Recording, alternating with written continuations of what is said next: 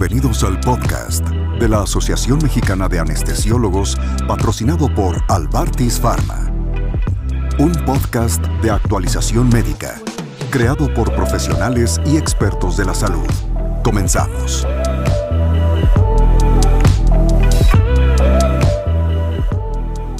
Hola, ¿cómo están? Bienvenidos a otro podcast de Albartis Pharma. Yo soy Arnulfo Calixto, anestesiólogo.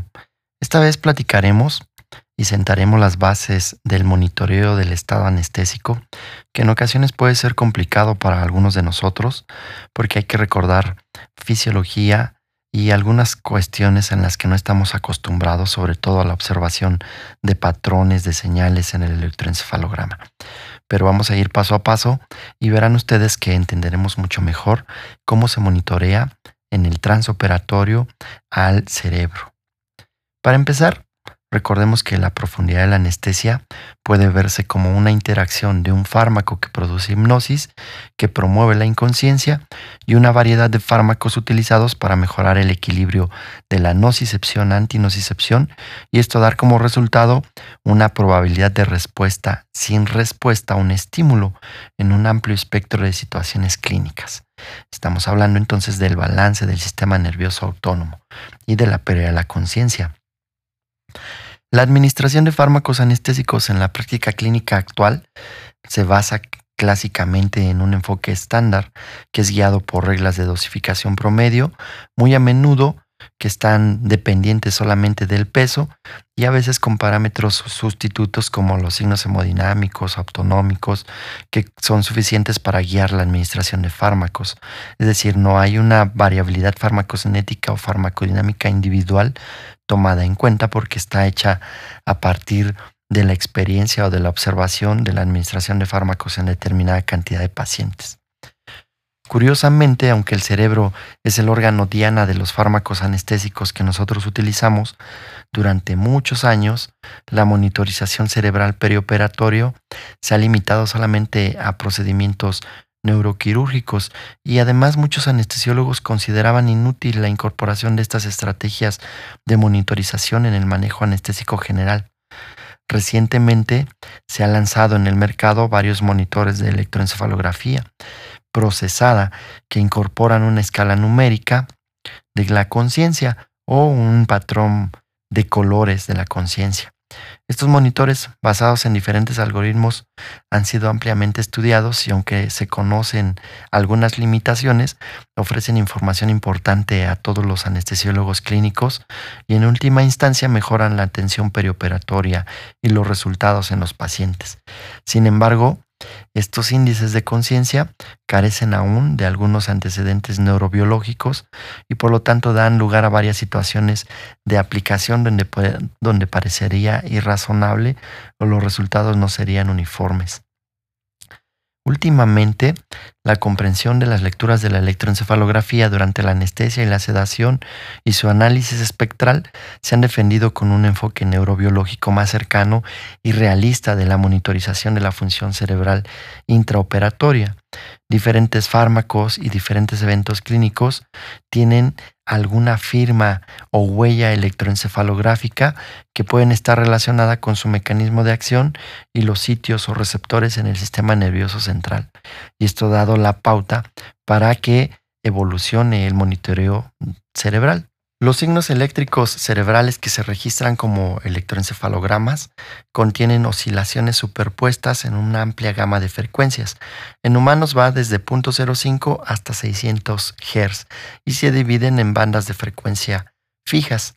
El electroencefalograma registrado en el cuero cabelludo generalmente se limita a frecuencias inferiores a 30 Hz debido a que hay una atenuación de las señales registradas por el cráneo y a las capas intermedias de tejido y las interferencias de fuentes eléctricas extracerebrales, como la actividad muscular, estas frecuencias podrían verse disminuidas.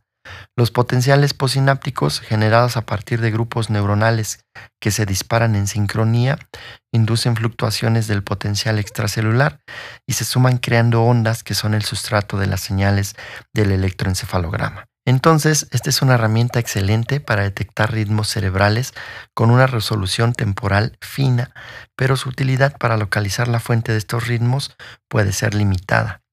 El electroencefalograma normal produce formas de onda que se representan por un espectro de frecuencias. Estas frecuencias se pueden describir como les diré a continuación. Alfa. El ritmo alfa es el punto de partida para evaluar la actividad de fondo al leer el electroencefalograma. El rango normal de frecuencias alfa en la región occipital en adultos es de 8 a 13 Hz y se observa mejor durante la vigilia relajada. La frecuencia del ritmo alfa está acoplada con el flujo sanguíneo cerebral y cae cuando el flujo sanguíneo está alterado y se ha relacionado con la función cognitiva y mental es decir, la disminución de la potencia alfa en pacientes quirúrgicos de edad avanzada, se asocia con un mayor riesgo de tener alteraciones cognitivas posoperatorias. Beta. Los ritmos beta representan frecuencias que superan los 13 Hz y se denominan frecuencias rápidas. Beta es un rango de frecuencia que se encuentra en la mayoría de los electroencefalogramas de adultos y normalmente aumenta durante la somnolencia, el sueño ligero y la actividad mental. En la literatura se puede encontrar separación de actividad beta lenta, las frecuencias rápidas, aquellas superiores a 30 Hz, conocidas como oscilaciones gamma. Teta. La frecuencia teta está compuesta por una actividad de 4 Hz o menos de 8 Hz en el electroencefalograma. Aproximadamente un tercio de los adultos jóvenes normales pueden mostrar ritmos teta intermitentes de 6 a 7 Hz durante la vigilia aparece como una actividad rítmica que es máxima en las regiones frontales o frontocerebrales de la cabeza. Delta. Las frecuencias delta consisten en una actividad inferior a 4 Hz y pueden considerarse normales en niños pequeños menores de 10 años y también en personas mayores normales. Sin embargo, se puede encontrar algo de actividad delta en adultos jóvenes y de mediana edad y generalmente se asocia con una etapa profunda 3 del sueño no REM o sueño de ondas lentas. Supresión de ráfagas. La supresión de ráfagas, un patrón de electroencefalograma en que los periodos de actividad de alto voltaje, ráfagas y línea plana supresión se alternan sistemáticamente, pero cuasi periódicamente es decir, casi periódicamente, pero con variaciones en la duración entre ráfagas e intrarráfagas. Es un estado de inactivación cerebral profunda.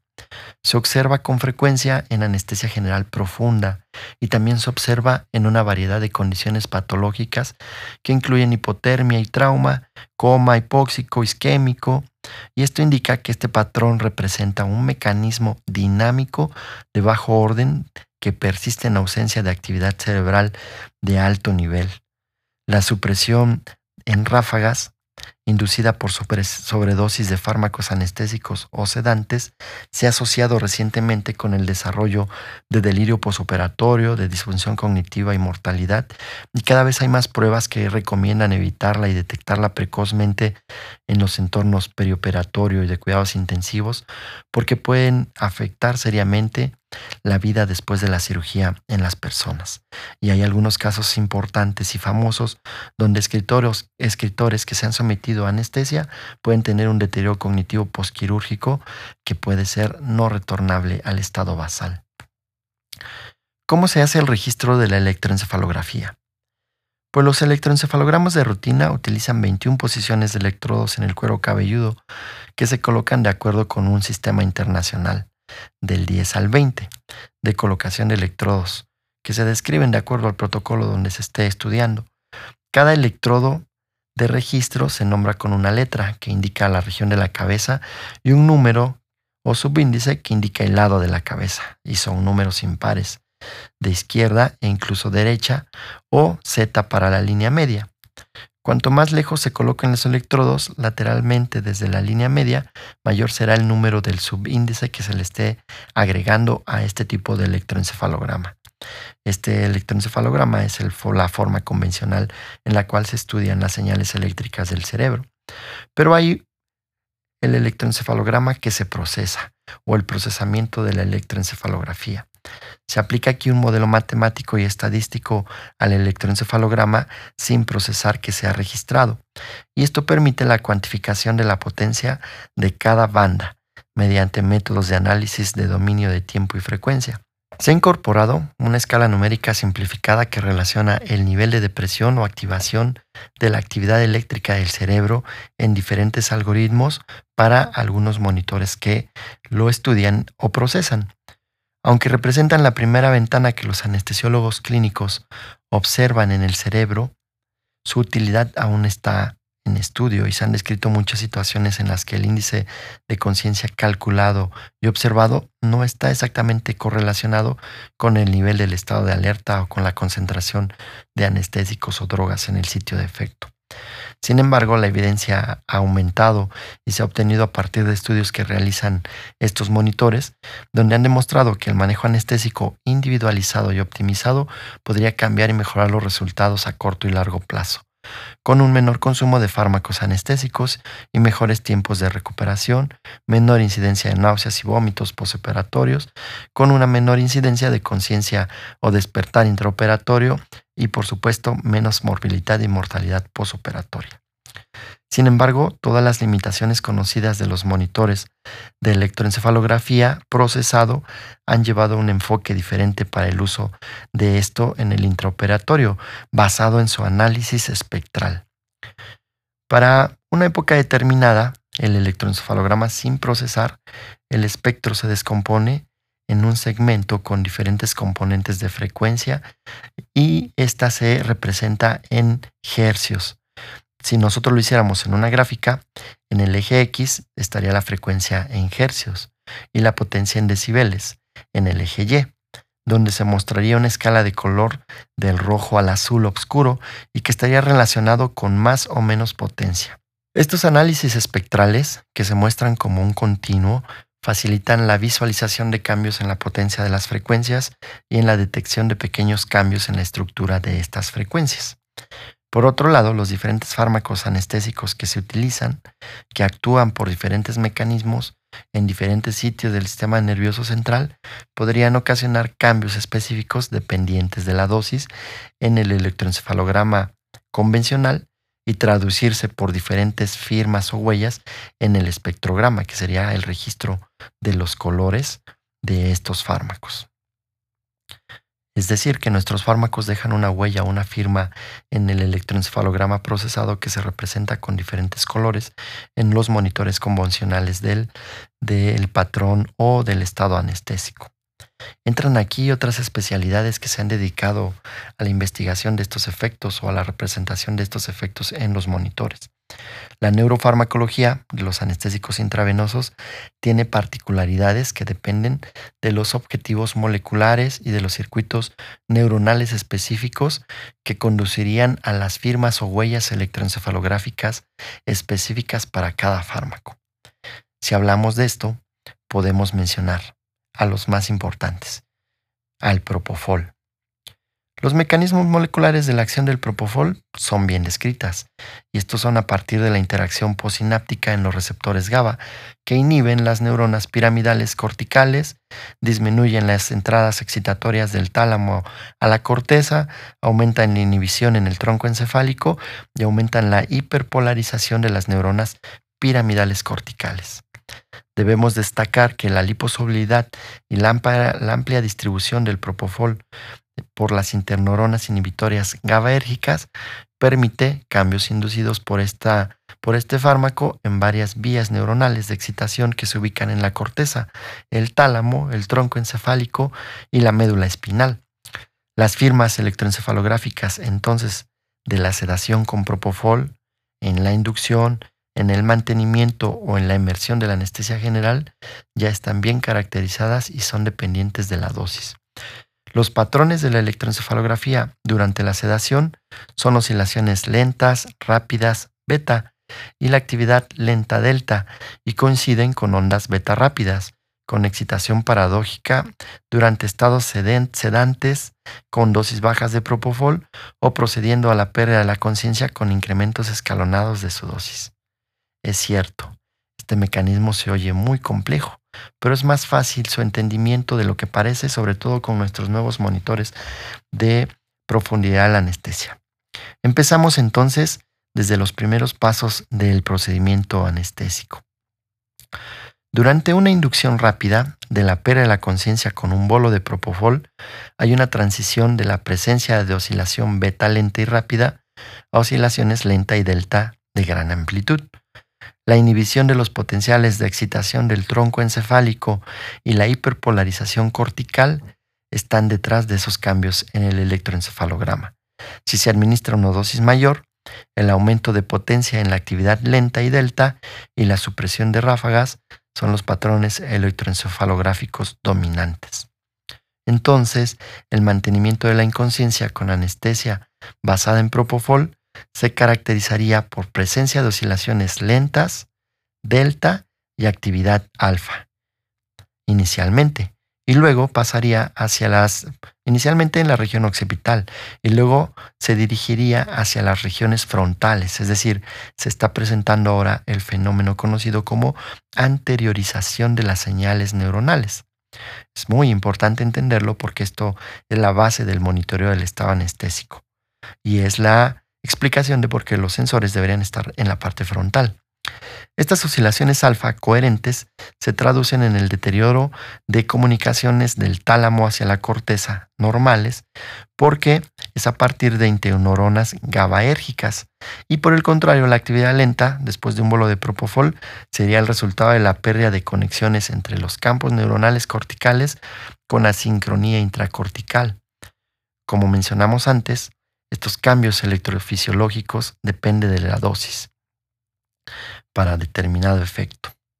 La aparición de la anestesia con propofol después de la administración de este, la actividad lenta y alfa se reemplazarían gradualmente por oscilaciones beta lenta y rápidas, con anteriorización inversa y cambio alfa de las regiones anterior a posterior de la cabeza, lo que se traduce en el restablecimiento de las actividades tálamo-corticales e intracorticales normales, aunque, algunas, aunque en algunas la actividad lenta y alfa pueden persistir durante algún tiempo.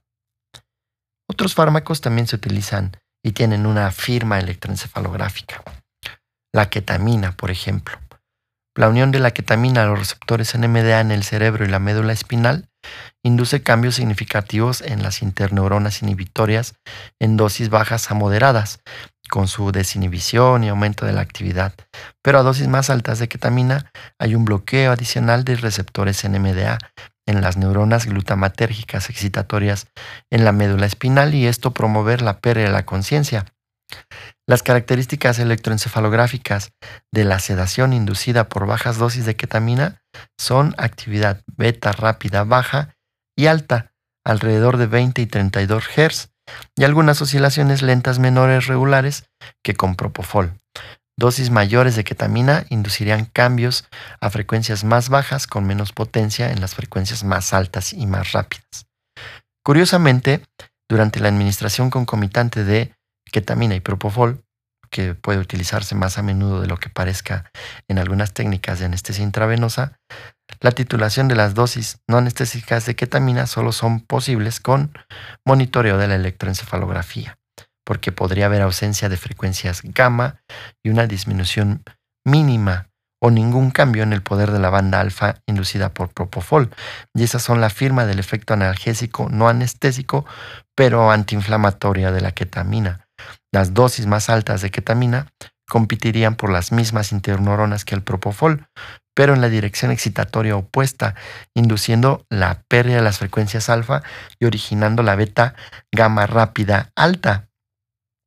Y eso explicaría por qué podríamos no observar efectos clínicos en el espectrograma cuando utilizamos ketamina, aunque estemos utilizando otros fármacos como propofol o dexmedetomidina, y por lo tanto el patrón en la espectrometría podría parecerse a un paciente despierto y no anestesiado. En algunos médicos que aún no tienen experiencia en este tipo de monitoreos o en la electroencefalografía procesada, podría ocasionar ciertas dificultades en la administración de los fármacos. Otro de los fármacos que tiene una huella o firma especial en el electroencefalograma procesado es la dexmedetomidina y quizás se utilice con mayor frecuencia que, que la ketamina. La administración de dexmedetomidina induce sedación, no hipnosis como el propofol, depresión respiratoria mínima o nula, pero sí mayor o menor nivel de depresión de la excitabilidad. La unión a los receptores adrenérgicos alfa-2 presinápticos en las neuronas proyectoras proyectadas en el locus ceruleus inducen la disminución de la liberación de noradrenalina y esto la activación de entradas inhibitorias al mesencéfalo, la protuberancia, el hipotálamo y entonces la disminución de entradas excitatorias del locus ceruleus al prosencéfalo y al tálamo y por lo tanto un deterioro de la conectividad tálama cortical. El resultado de una dosis baja de dexmedetomidina será la presencia de actividad delta lenta y los llamados usos del sueño o ritmo sigma, ondas de uso creciente y menguantes que irían entre 8 a 14 Hz a un ritmo lento dentro de secuencias de 1 o 2 segundos y una recurrencia periódica de secuencias de usos con un ritmo lento, generalmente de 0.2 a 0.5 Hz. Los usos se generan dentro del tálamo y son una característica fásica de la electroencefalografía distintiva del sueño no REM, predominantemente en la etapa 2. El principal o la principal correlación funcional de los usos del sueño es el bloqueo de los estímulos entrantes en su camino hacia la corteza, que promueven la desaferentación cortical e inician el proceso de quedarse dormido. Esta forma de uso inducida por la dexmedetomidina, aunque aparece dentro del mismo rango de frecuencias alfa que el propofol, tiene mucho menos potencia que esas oscilaciones alfa y aparece en el espectrograma como líneas verticales delgadas en las bandas alfa alta y beta baja, entre 9 y 15 Hz. Las oscilaciones delta lentas, que son inducidas por la dexmedetomidina, predominantes a dosis más altas, estarían en un rango entre 0 y 4 Hz, y cuanto mayor es la dosis, menor es la potencia de los usos, asemejándose a las características de la fase 3 del sueño no REM. Los espectrogramas de dosis bajas y alta de dexmedetomidina y la respectiva forma de uso dependerán entonces de la cantidad del fármaco que se esté administrando y eso podría condicionar la respuesta a otros fármacos que se administran junto a la dexmedetomidina. Es muy curioso entonces el patrón de las firmas de los fármacos intravenosos, pero podemos entender a partir de la fisiología de las ondas cerebrales de la electroencefalografía no procesada la respuesta a la dosificación de estos fármacos y lo que podríamos esperar observar en un monitor de electroencefalograma procesado donde se puede observar el espectro de estos fármacos.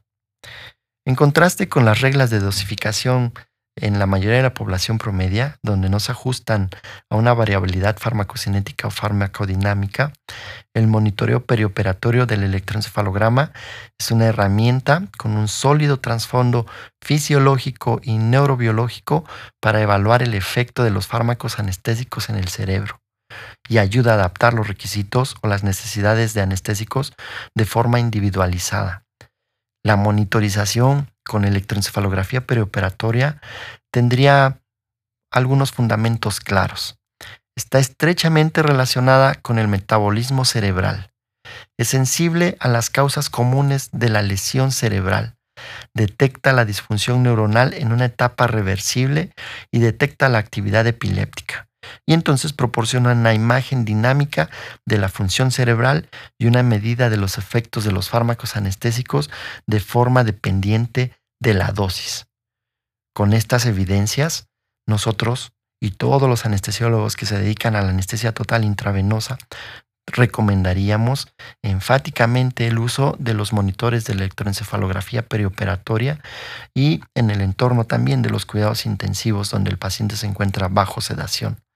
Porque desde un, un punto de vista práctico, utilizar monitores capaces de registrar más de dos canales de electroencefalografía que muestran el electroencefalograma sin procesar continuo y el espectro o la densidad espectral con la posibilidad de cambiar la velocidad de las señales de la electroencefalografía, la escala de voltaje y la escala de potencia de DCA y otros parámetros electroencefalográficos cuantitativos como la frecuencia del borde espectral, la relación de la supresión y la electromiografía, hará que la dosificación de los fármacos sea especialmente segura, predecible y que los efectos adversos posoperatorios a corto y largo plazo se vean disminuidos. Nos vemos en el próximo episodio. Este fue el podcast de la Asociación Mexicana de Anestesiólogos, patrocinado por Albartis Pharma creado para la actualización médica por profesionales y expertos de la salud. No olvides descargar nuestra aplicación de las plataformas de Play Store y App Store para recibir notificaciones del próximo capítulo.